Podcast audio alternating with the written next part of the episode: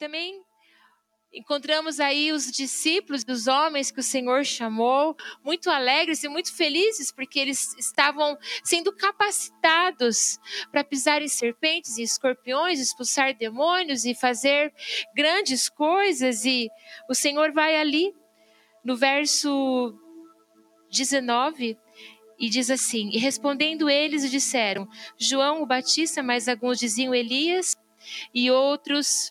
Opa, desculpa, capítulo 10. É, estou. A página virou e eu comecei a ler errado versículo 18, 19: E eu vos dou o poder para pisar em serpentes e escorpiões, e sobre todo o poder do inimigo, e nada, de forma alguma, vos fará dano. Mas não vos alegreis por isso, de que os espíritos se sujeitem a vós, mas alegrai-vos antes, porque os vossos nomes estão escritos no livro dos céus. Estão escritos nos céus. Naquela hora, Jesus alegrou-se no espírito e disse: Eu te agradeço, ó Pai, Senhor Senhor do céu e da terra, porque tu ocultaste essas coisas aos sábios e prudentes e as revelaste aos bebês. Sim, Pai, porque assim pareceu bom à sua vista. Todas as coisas me foram entregues por meu Pai, e nenhum homem sabe quem é o filho senão o Pai, nem quem é o Pai senão o filho, aquele a quem o filho quiser revelar.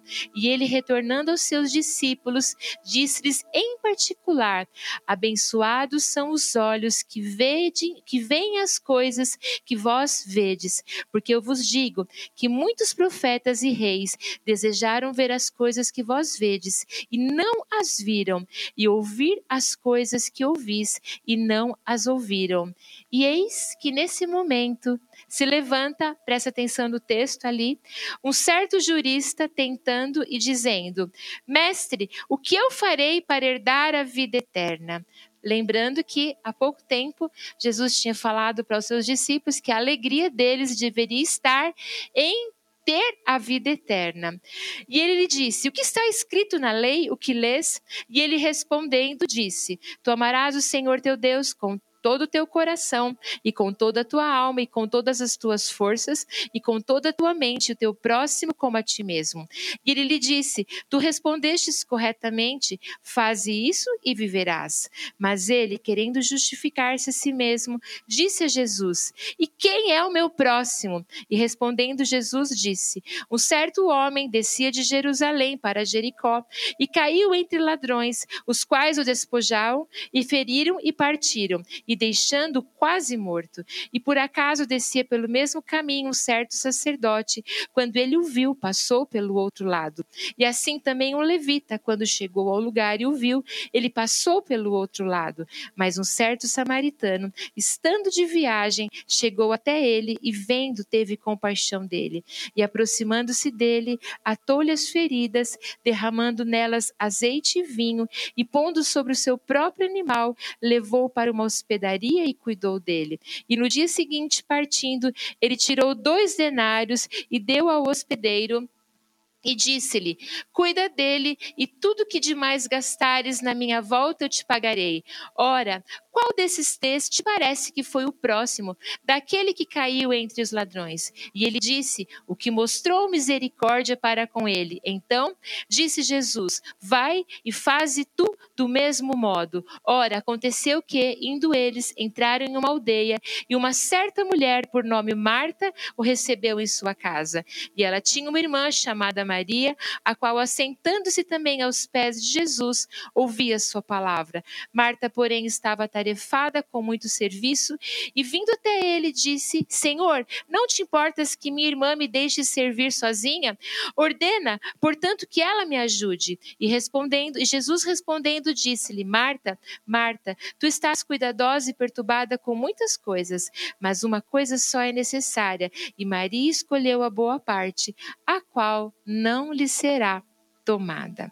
Quando eu olho esse texto, eu olho um Jesus que parece que contradiz palavras e situações. Se nós separássemos em parte e nesse domingo eu estivesse falando sobre o bom samaritano, sobre aquela pessoa derrubada, aquela pessoa caída ali naquele caminho, e alguém que era da igreja, alguém que era o sacerdote, o levita, aquele envolvido com as coisas do Senhor, que passava ali e olhava aquela situação e, e via para o outro lado da calçada e mudava de calçada e simplesmente não fazia nada.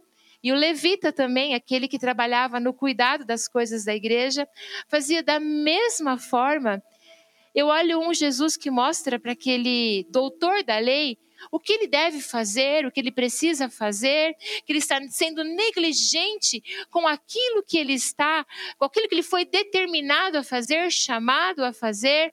E eu falo sobre envolvimento, sobre engajamento, você olhar para o ferido, para o machucado, para aquele que necessita de todas as coisas, olhar para as pessoas que estão à minha volta e fazer alguma coisa. Aí no domingo seguinte, quem prega é meu maridinho. E aí ele vai falar sobre Marta e Maria. Aí ele fala assim: então Marta estava lá e Jesus chega com 12 homens.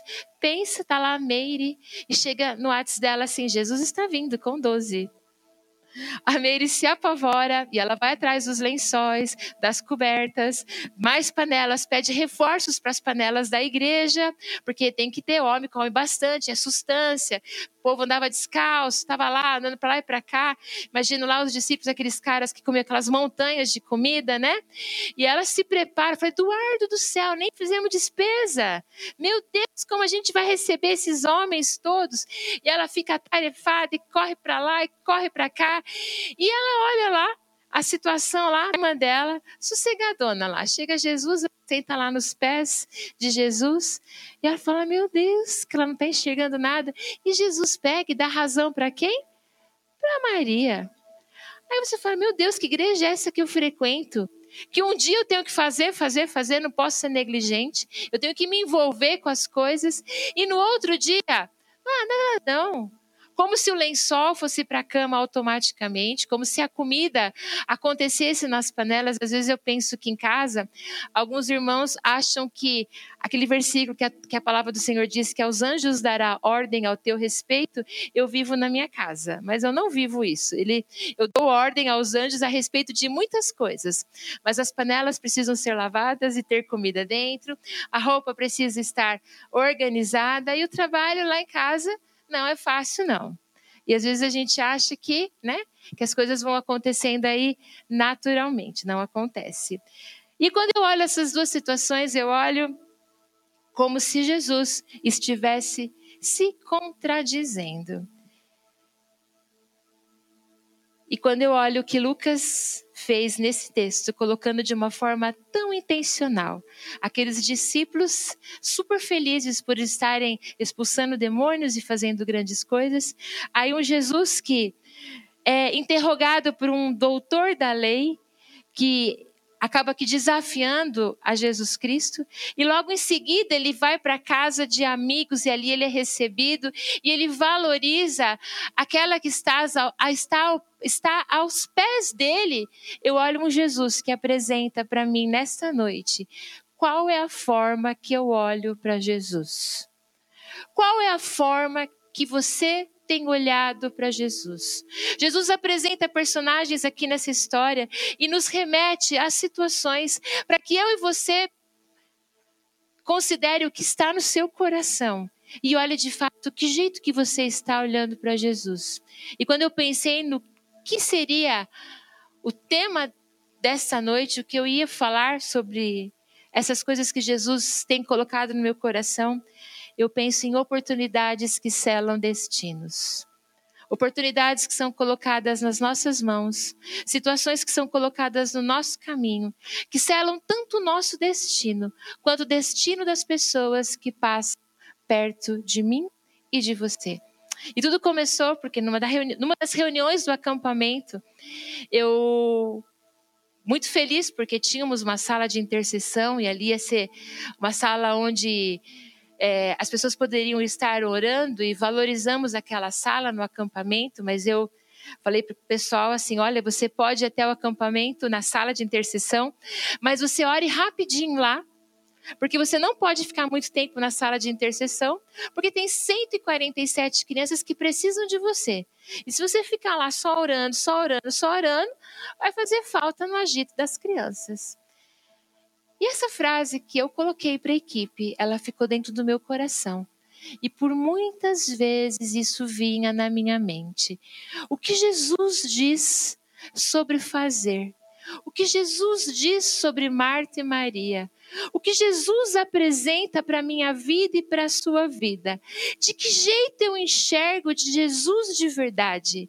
De que jeito, quando eu me aproximo do Senhor, qual é a forma que eu enxergo Jesus Cristo de verdade?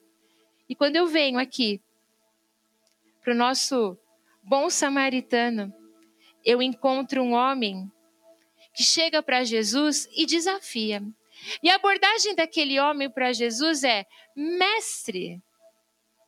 A abordagem daquele homem é uma abordagem de respeito, entendendo que de Jesus viria algo, porque ele entendia a autoridade de Jesus, ele entendia que Jesus tinha poder e tinha autoridade. Mas ao mesmo tempo ele foi num tom desafiador, dizendo: Mestre, o que eu devo fazer para herdar a vida eterna? Lembrando que Jesus, bem pouquinho tempo atrás, fala para aqueles discípulos que eles precisam se alegrar, porque o nome deles está escrito nos céus. O teu nome está escrito no livro dos céus de verdade? Se hoje for o seu último dia, para onde você vai? Onde você vai passar a sua eternidade? Eu gosto de pensar que todos os dias podem ser o último. Todos os dias podem ser o meu último, perto do meu maridinho, dos meus filhos, da minha igreja. Todo dia pode ser o seu último. E você sabe de verdade onde você vai passar a sua eternidade? E a primeira forma que eu posso encontrar nesse, nessa abordagem de Lucas é a forma como esse doutor da lei encara Jesus Cristo, encara como um mestre, como aquele que está ali para ensinar o que ele deve fazer para que ele tenha a vida eterna. E aquele mestre da lei encontrou em Jesus uma pergunta, porque Jesus respondia as coisas perguntando. Essa era a abordagem de Jesus. E Jesus diz o que a lei diz. E o que, que ele responde? Amarás ao Senhor teu Deus de todo o teu coração, de toda a tua alma, com todas as tuas forças e com todo o teu entendimento, e ao teu próximo como a ti mesmo. E aí, quando eu olho essa frase desse doutor da lei, entendimento, eu olho para um homem que, como um bom judeu, criado como um bom judeu, ele era aquele que sabia de toda a lei porque o judeu tem como cultura incutir a lei mosaica, incutir tudo aquilo que é importante, incutir a cultura, para que os meninos, é, para que a nova geração não se perca nos costumes. Então, qualquer judeu, ele está extremamente enraizado naquilo que ele foi ensinado. Se ele já, como um judeu, já está extremamente ensinado, imagina ele como um doutor da lei. E como doutor da lei, ele disse com todo entendimento. De onde esse doutor da lei tirou essa lei? Lá de Deuteronômio, dá uma corridinha lá. Deuteronômio 6, verso 5.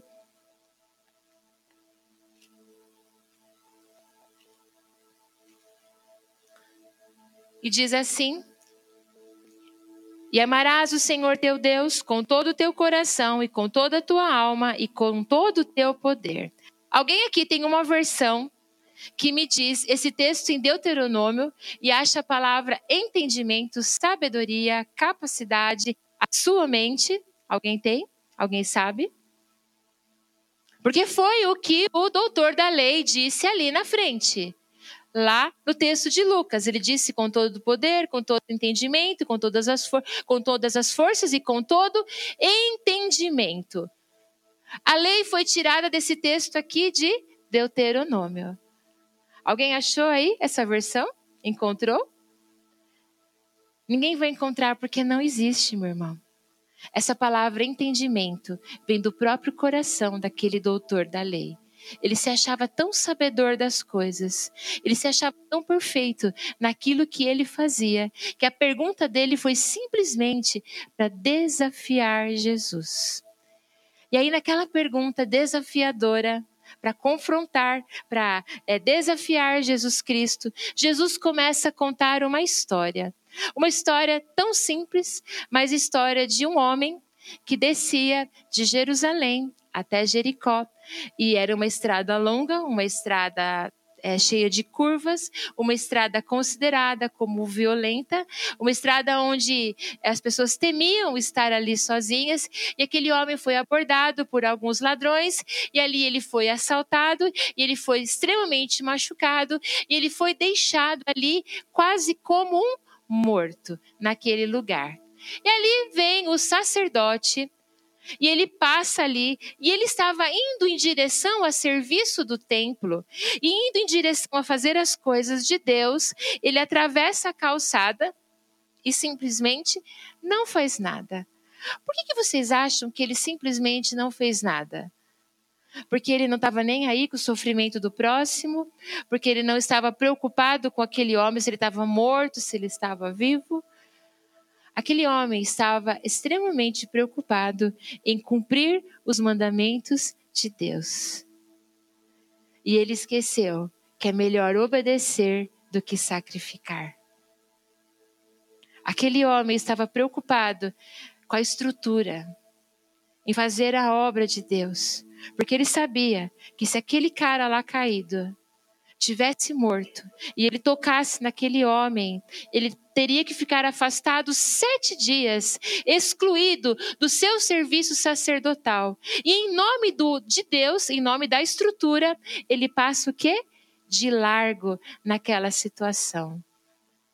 Será que muitas vezes eu e você, na nossa caminhada com Jesus, em nome de Deus, deixamos de obedecer aquilo que o Senhor quer que façamos naquele momento?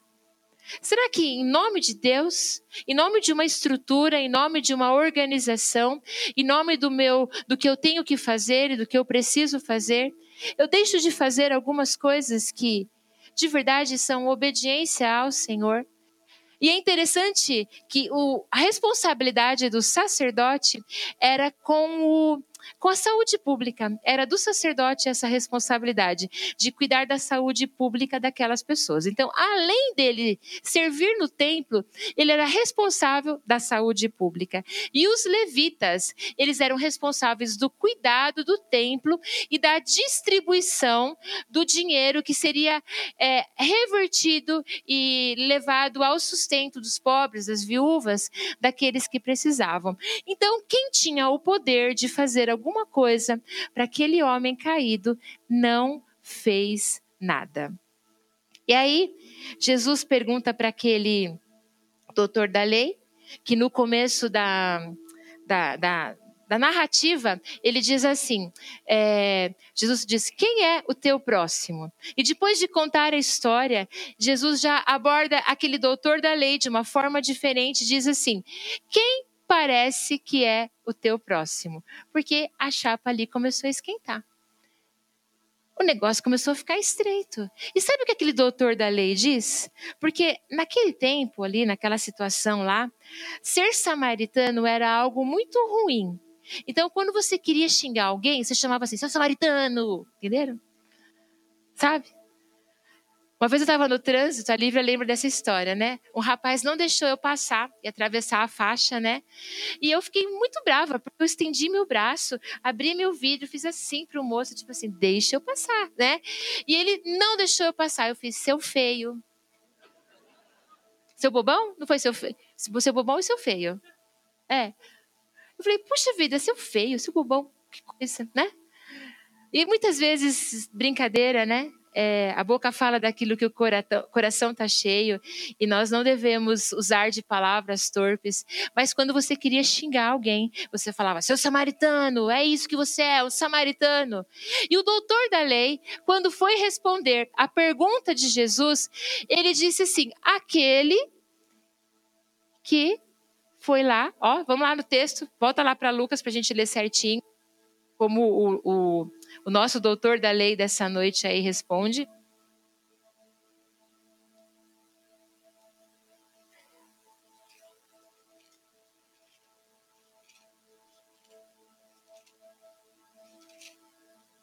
E ele diz assim: Ora, qual desses três te parece que foi o próximo daquele que caiu entre os ladrões? E ele disse: O que mostrou misericórdia para com ele. O terceiro, aquele lá, nem a palavra samaritano aquele homem pronunciou, porque ele não tinha nem era tanta eca, tanto, tanto querer ficar longe dos samaritanos, que ele nem quis pronunciar a palavra samaritano, porque é algo muito ruim. E quando o Senhor traz esse texto e quando Lucas apresenta para mim e para você o que Jesus está dizendo, ele mostra que a lei não me remete para aquilo que eu faço, mas a lei remete para aquilo que está no meu coração. E que é impossível eu seguir a lei diante daquilo que foi apresentado nesse texto. E a pergunta que eu te faço nessa noite: você consegue controlar suas emoções? Consegue? Nem sempre. Você está lá, sossegadinho lá, né? Aí você pega seu celular, meu celular está lá na cadeira, e você entra lá no Instagram, e você olha lá o perfil de fulano de tal, vai fuçar os stories dele. E você vê como é muito legal a vida dele e que é, ele está sempre para lá e para cá e que as coisas dão muito certo e que ele está sempre muito bem vestido e que ministerialmente ou profissionalmente a vida dele é um sucesso, o, o namoro dele, o casamento dele é muito bom e dá tudo certo. E naquela hora você sente o quê? Uma inhaca porque a gente tem dificuldade de celebrar a vitória do outro. Eu estou errado, estou certo, irmãos. Ninguém nunca sentiu nhaca, não? Só eu? Quem já sentiu nhaca aqui? Fala, levanta a mão. Ah, que bom, que bom, né? É verdade? Que bom. É isso. Nós muitas vezes não controlamos a nossa emoção. Quando alguma coisa acontece e te desagrada, na hora de te dar uma coisa assim, você fala, nossa, de novo? Por que isso? É muito imediato. O nosso, o nosso coração, os nossos sentimentos, as nossas emoções, quando você está lá esperando que o seu marido faça alguma coisa, que a sua esposa ou com a sua namorada, e você espera tanto, e o negócio dá tudo errado, quanto mais você espera, mais dá errado. Quem já teve essa experiência? É melhor não pôr expectativas em algumas coisas, não é verdade? Você coloca uma expectativa, uma expectativa, uma expectativa, e aí quando você vai lá, não foi, e aí que você fica com raiva do coitado, com raiva da coitada, não é verdade? Porque você colocou expectativas demais naquela situação. Numa amizade, num relacionamento, num determinado dia, num determinado evento, numa determinada coisa que iria acontecer, e aquilo te gera o que? Um desconforto, não é verdade? Aquilo te gera um desconforto. E o Senhor, quando traz esse texto, ele diz exatamente isso: você não consegue controlar a sua emoção. E é exatamente a forma como o doutor da lei aborda a Jesus. Como um mestre, o que eu tenho que fazer o que eu preciso fazer, o que é necessário que eu faça. E quando eu chego para Jesus perguntando as coisas que eu tenho que fazer, o que eu preciso fazer, o que eu quero fazer, eu começo a ticar coisas e eu digo: Jesus, eu estou aqui na igreja, eu te sirvo fielmente, eu já ralei muito por aqui, já andei por ali evangelizando, indo para cá e para lá, já fiz muita coisa, já comi muita coisa ruim, já engoli aquilo que não devia engolir. E ó, Jesus, como é que é? O que eu tenho que fazer para as coisas darem certo na minha vida? Mais uma vez, quem é vulnerável como eu e dizer que já fez essa pergunta para o Senhor? Pois é, que bom, irmãos, que bom que nós estamos numa igreja de pessoas normais como eu, né? Que quantas vezes a gente enumera uma lista de coisas e faz assim, Jesus, vamos conferir aqui se está faltando alguma coisa. Tudo bem que eu não fiz o meu devocional na segunda-feira, mas na terça eu fiz dobrado. Fiquei dobrado lá, eu fiquei lá no meu secreto e as coisas aconteceram, eu senti sua presença, eu estou lá dizimando fielmente, estou me envolvendo com todas as coisas, mas as coisas não acontecem. Eu escutava a Luiz Hermínio essa semana ele dizia na palavra que toda vez que ele deita, Jesus fala para ele que ele precisa perder mais um pouco, que ele precisa tirar mais um pouco, que ele precisa deixar mais um pouco, que ele precisa abrir mão mais um pouco, que ele precisa largar mais um pouco e diminuir e diminuir e diminuir as coisas que ele gostaria que acontecessem.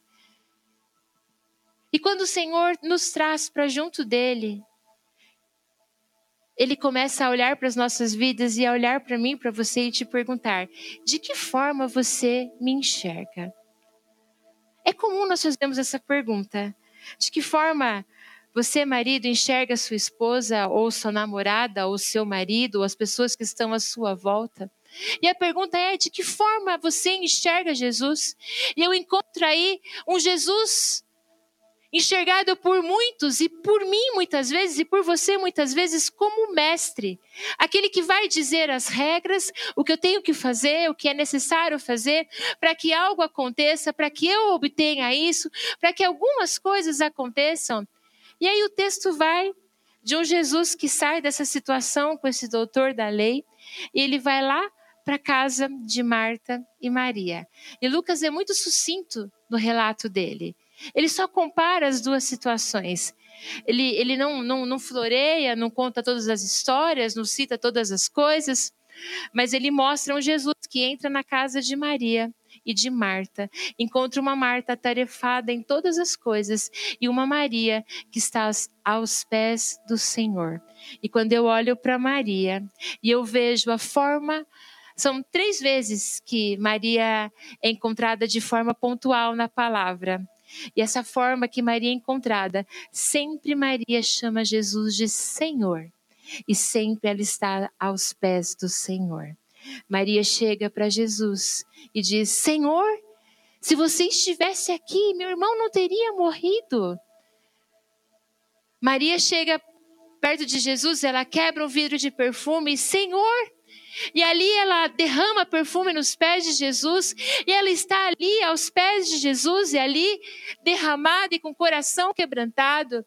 E quando eu olho para a forma como Maria enxerga Jesus, eu encontro lá no original esse Senhor, eu encontro o nosso Jeová, a salvação, Yeshua.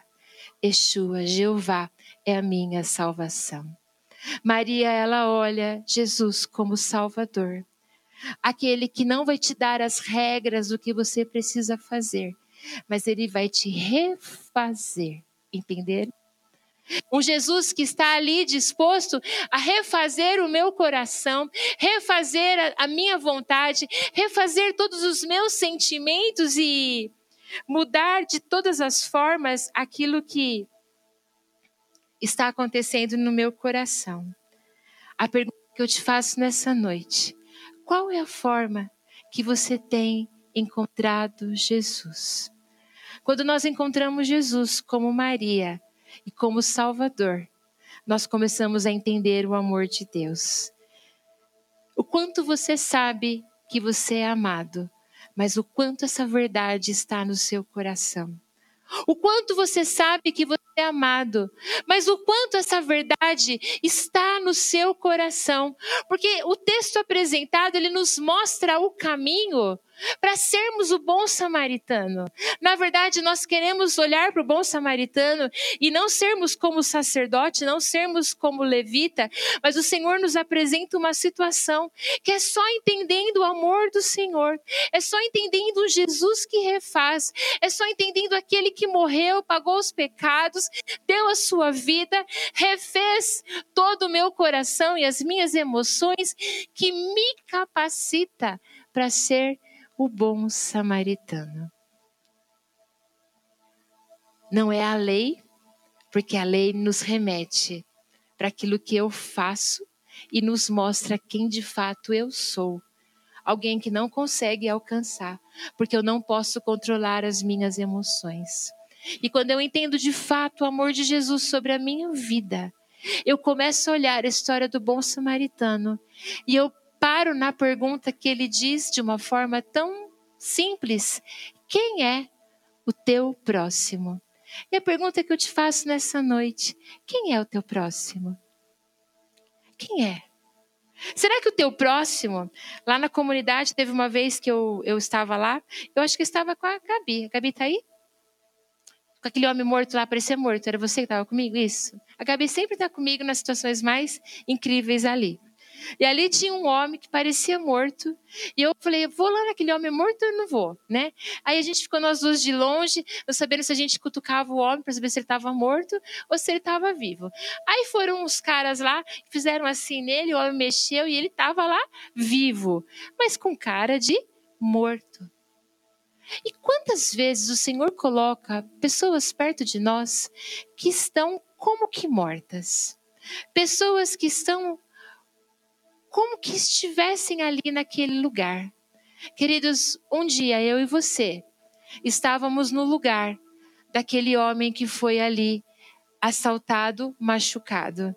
E um dia a lei passou, a religião passou, e quem nos alcançou foi a graça do Senhor. E é tão linda a história porque Jesus morreu por nós, pagou um preço incrível, ele nos segurou no colo, nos envolveu em faixas e em algo que curasse, em medicação que curasse, colocou sobre, sobre, sobre lá, sobre o animal, sobre o cavalo, sobre quem, o animal que estava ali, e levou até a hospedaria e pagou a conta. Isso nos mostra um Jesus que diz que pagou o preço por mim e por você, e preço de sangue, preço caro. E é por isso que ele diz para os discípulos, poucos versículos atrás, não é para você valorizar que você pisa em serpentes e escorpiões, que demônios são expulsos, que pessoas são curadas e que milagres incríveis acontecem. É para você valorizar porque o seu nome está escrito no livro da vida. E o meu nome está escrito no livro da vida, do mesmo jeito que está o da Adriana, do mesmo jeito que está o da Stephanie e do mesmo jeito que está a Dercy, ali no mesmo patamar, porque nós somos iguais. Não são as minhas realizações, não é o quanto eu cresço, não é o que eu faço, não é a forma como eu tenho projeção, não é a forma como as pessoas me enxergam, mas de verdade é a forma como Jesus Cristo me enxerga como filha amada do Senhor. Aquela, aquela que estava ali perdida, arrebentada, cheia de problemas e cheia de defeito e cheia de coisa, mas de verdade Jesus Cristo olha para mim e me alcança e me refaz a todo momento. E quando eu encontro Maria, eu encontro uma Maria que olha para Jesus e diz: Você é o Yeshua, o Jeová, minha salvação. É em você que eu tenho a minha segurança e a cura da minha alma. Me refaz, Jesus, me refaz. E quando eu entendo esse amor, eu começo a enxergar quem é o meu próximo. Quem é a pessoa que está pertinho de mim, que está ali, quase morta, que está ali, sem sinais de vida, que nem eu sei. E aí, talvez eu esteja muito ocupada e eu vou passar de largo. Talvez eu esteja muito é, preocupada com os meus afazeres, com as coisas que eu preciso fazer, com os eventos que eu preciso comparecer. E se eu parar, né, a estrutura não vai permitir e eu preciso passar de largo. E quando eu começo a entender quem é o meu próximo, sabe qual foi a atitude daquele samaritano quando ele olhou para quem era o próximo dele, ele abaixou para ver se aquela pessoa estava morta. E quando eu começo a entender quem é o meu próximo, eu começo a baixar um pouquinho. Eu começo a curvar a minha cabeça, eu começo a curvar o meu pescoço, eu abaixo para ver, eu coloco a mão, nem que eu fique contaminada com as coisas impuras. Sabe por quê? Quem tem as mãos limpas, que a mão está tão em asepsia, está tão purificada, essa é a mão correta para entrar na ferida e curar.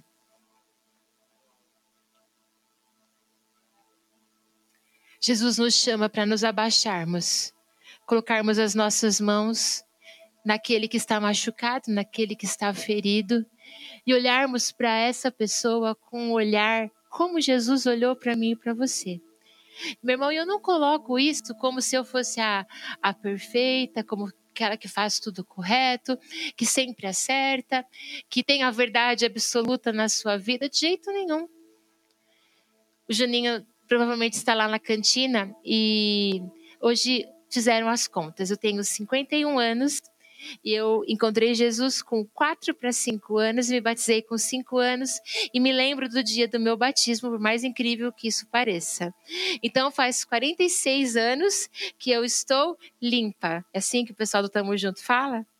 46 anos que eu estou limpa e eu sou uma pecadora em arrependimento, uma pecadora caminhando diante do Senhor. Todos os dias eu digo: Jesus, hoje eu preciso olhar para você como meu Salvador e você pode me refazer, porque eu estou disposta a ser refeita por você porque você é o Exu, a minha salvação, Jeová, a minha salvação. Não são as regras do que eu preciso fazer, mas a atitude do meu coração diante de ti que vão modificar a minha história e a história das pessoas que estão à minha volta. A nossa igreja sentiu um mover de Deus extraordinário sobre o amor. Muitas pessoas escutaram audivelmente o quanto são amadas, o quanto são importantes, o quanto são filhas de Deus, o quanto são importantes para o Senhor. E este mover não foi só para o culto das 18 horas do domingo passado, foi um mover do Senhor derramado sobre este lugar, sobre as pessoas que estão sobre este lugar, debaixo deste lugar. E esse amor do Senhor nos envolve de tal forma que algo precisa mudar. Algo precisa mudar no meu coração, no seu coração. Qual é a forma que você tem enxergado Jesus? Você tem ticado as coisas todos os dias e se achado ok, porque afinal de contas, ele é o mestre? E para o professor, a gente entrega a lição feita. Para o professor, a gente quer receber nota. E a gente procura se esforçar o máximo para tirar 10. Eu vim de um, de, de, um tempo, acho que talvez eu mesma que criei isso, que eu nunca me satisfazia com menos de 10. Tirar nove para mim era chorar. Eu chegava em casa frustrada. Se eu tinha que mostrar uma prova para o meu pai, para minha mãe, com oito, com sete, era o fim do mundo para mim. Porque eu queria ser o quê? A melhor. Eu queria tirar as melhores notas. E existia uma atmosfera de cobrança também para que eu tirasse essa melhor nota. Mas Jesus não é o teu professor. Ele não está avaliando a tua performance, não está avaliando aquilo que você faz. Ele é o teu salvador e ele te refaz. E quando ele te refaz, algumas coisas começam a mudar naturalmente lá dentro, e aí você começa a fazer, não é porque você tem que bater meta, ou cumprir um protocolo, ou estabelecer alguma coisa, você faz porque você é aquilo. É quem você é, é natural. Você está ali envolvido com as coisas do Senhor porque é natural. Porque você quer estar na presença do Senhor, você quer estar pertinho dele, você quer estar aos pés dele. Quando Jesus traz esse texto de Lucas, ele não está criticando o que Marta está fazendo. Na verdade, Jesus está mostrando para mim e para você a forma como Maria enxergava Jesus, que essa é a melhor parte a melhor parte de um Salvador que me refaz e transforma a minha vida todos os dias. Meu irmão, o que, que adianta você trazer cesta básica para a igreja, doar nas cantinas, estar envolvido em todas as coisas, e na hora que a recepção te dá um sorriso aí, te fala, meu irmão, eu quero te conduzir para tal lugar. Aí você fala, você tem a ver com o lugar que eu vou sentar? Eu escolho onde eu quero sentar. Logo, logo nós vamos ter aí gente para cuidar de estacionamento. E aí o irmão vai te direcionar, estacionar dessa forma, estacionar dessa forma. Você vai dar um sorriso, porque ele é o teu próximo mais próximo. Entenderam? O que, que adianta você se envolver em tantas coisas? E muitas vezes o seu olhar com o seu marido, com a sua esposa, algumas coisas estão precisando ser ajustadas. Quem o Senhor te coloca nessa noite como teu próximo mais próximo? Quem o Senhor coloca nessa noite como aquela pessoa que está ali quase morta e parecendo morta, e parece que muitas vezes, e eu tenho esse hábito, eu procuro sempre me corrigir, de nós compararmos o nosso ponto fraco, forte com o fraco do outro, não é verdade? E aí você não tem paciência com o fraco do outro. Nós temos a, na nossa igreja uma cozinha muito boa. Eu estava conversando essa semana com a líder da cozinha e sobre a qualidade dos bolos que vêm para o Ministério Infantil. E ela, muito fofinha, com muito cuidado, falou para mim assim: Ah, pastora, é que tem gente que faz um bolo assim meio duro, meio feio, né? Que o bolo dela, assim, é, é fofo, é lindo, é maravilhoso, é saboroso, né?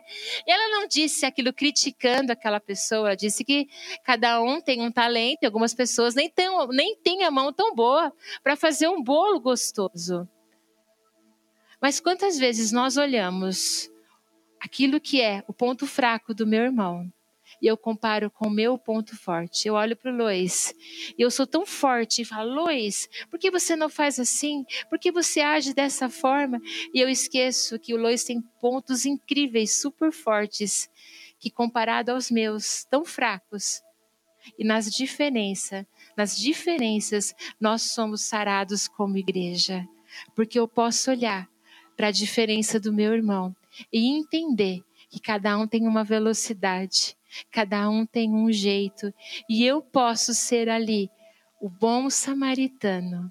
Irmãos, mais uma vez, o bom samaritano é aquele que se inclina, é aquele que se abaixa, aquele que deixa o orgulho de lado, aquele que deixa a sua vontade de lado. Eu vejo que nesse momento, como igreja, nós somos chamados a um destravamento de Deus para que sejamos vulneráveis, para que sejamos transparentes nas nossas fraquezas. E nas nossas fraquezas nós vamos ser fortalecidos, porque o Senhor está nos curando.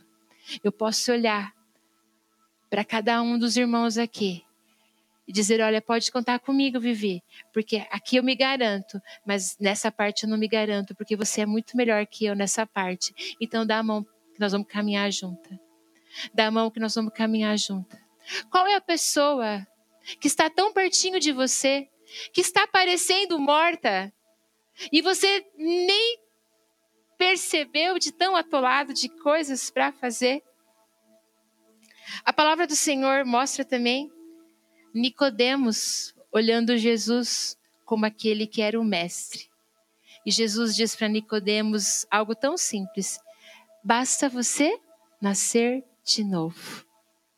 E quando a gente nasce de novo, a gente vai para o texto de Lucas, que ele fala sobre os bebês que entendem as coisas que muitas vezes muitas pessoas não podem entender. Que os meus olhos sejam abertos para entender a grandeza do Senhor. Que o meu olhar esteja sempre atento, que o meu coração esteja sensível para onde está a presença do Senhor as oportunidades, meu querido irmão, selam destino nas nossas vidas.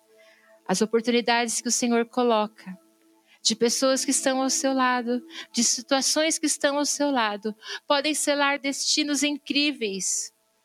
No caminho, Deus prepara coisas e situações e pessoas para provar a nossa lealdade. Você pode falar comigo? No caminho, Deus prepara pessoas para provar a minha lealdade. Estão entendendo, irmão? Está entendendo? Está entendendo que na caminhada como cristão, eu escutei um pouquinho da Aide hoje à tarde, a Lívia me mandou a palavra dela, e ela, eu comecei a chorar a hora que ela falou para mim que o povo fala de vitória, de vitória, de vitória, e que tudo dá certo, que tudo dá certo. E ela falou: Nossa, mas para mim nada dá certo. Como que é tanta vitória, tanta coisa assim, e as coisas não dão certo? E aonde que está o erro? Onde que está o problema? Ela conta quando ela foi lá para Moçambique, e ali eles, o marido ficou internado com malária, e eles perderam a, a casa, a missão. E eu, eu li o livro, eu me lembro da história onde as crianças se esparramaram, não é? E não tinham mais como estar com aquelas crianças e aí, depois que ela entendeu que ela precisava ser refeita, surdos começaram a escutar, cegos começaram a ver, relacionamentos começaram a ser curados, paralíticos começaram a andar, o sobrenatural e o cuidado do Senhor foi sobre aquele lugar. Jesus, que sobre a minha vida e sobre a tua vida, o sobrenatural do Senhor aconteça, mas que você comece com as perdas primeiro. Que você comece se abaixando primeiro. Que as tuas mãos estão limpas e tão cheias de asepsia, coloquem a mão dentro da ferida porque são essas mãos que vão curar. Que as suas mãos sejam as mãos de Cristo que os seus pés sejam os pés de Cristo. Irmãos, às vezes é mais fácil você chegar numa casa como eu já entrei, em casa que você tem que prender a respiração, de tanto que é o mau cheiro naquele lugar. Se você começar a falar e respirar junto, vai dando um trem na barriga que você vai passando mal. E você tem que ir falando, segurando a respiração, porque aquilo vai tomando conta do seu estômago. E quem me conhece sabe que eu sou meia mole com isso. Às vezes é mais fácil você entrar nisso. Limpar um vomito de uma criança ou pisar num, num lixão, do que você olhar para aquela pessoa que está tão próxima de você e está quase morta. Parece que nós queremos fazer coisas tão tão complicadas e tão difíceis e deixamos de enxergar o óbvio. E quando Jesus nos chama para a parábola para a história, eu nem vejo como uma parábola. Eu, eu penso, algum, alguns comentaristas é, reforçam isso, que provavelmente essa história aconteceu de fato. E Jesus traz um fato para aquele doutor da lei. E parece que algo tão simples e tão óbvio de nós enxergarmos, Jesus precisa chamar nossa atenção. E a pergunta que eu faço: quem é você nessa história toda? É o sacerdote, o levita, que está preocupado com a estrutura, com a sua visibilidade, com o seu perfil no Instagram, as coisas fofinhas e extraordinárias que você precisa ficar postando toda hora? Ou você é aquela pessoa ali machucada que foi assaltada, que foi roubada? Que talvez está rolando para dentro da grama, para dentro do mato, para ninguém te enxergar e morrer sozinha. Eu quero convidar você que está rolando para dentro do mato, para ninguém te enxergar, para você voltar para a beira da estrada, porque a salvação te alcança. Não saia do seu lugar. Não é o Senhor e não somos nós que vamos te julgar.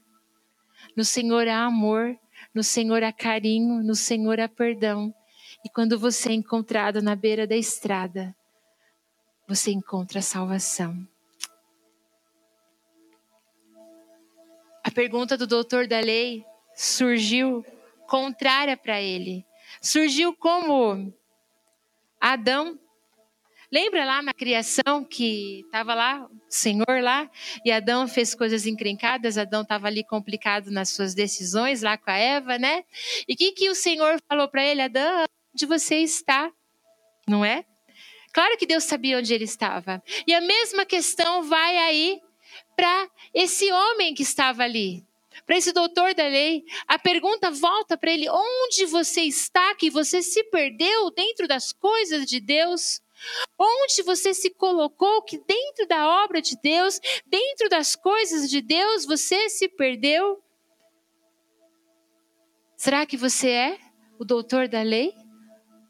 Ou aquele machucado? Ou você é o samaritano? Porque nós somos as mãos de Cristo e os pés de Cristo. E o amor do Senhor nos refaz e muda toda a nossa história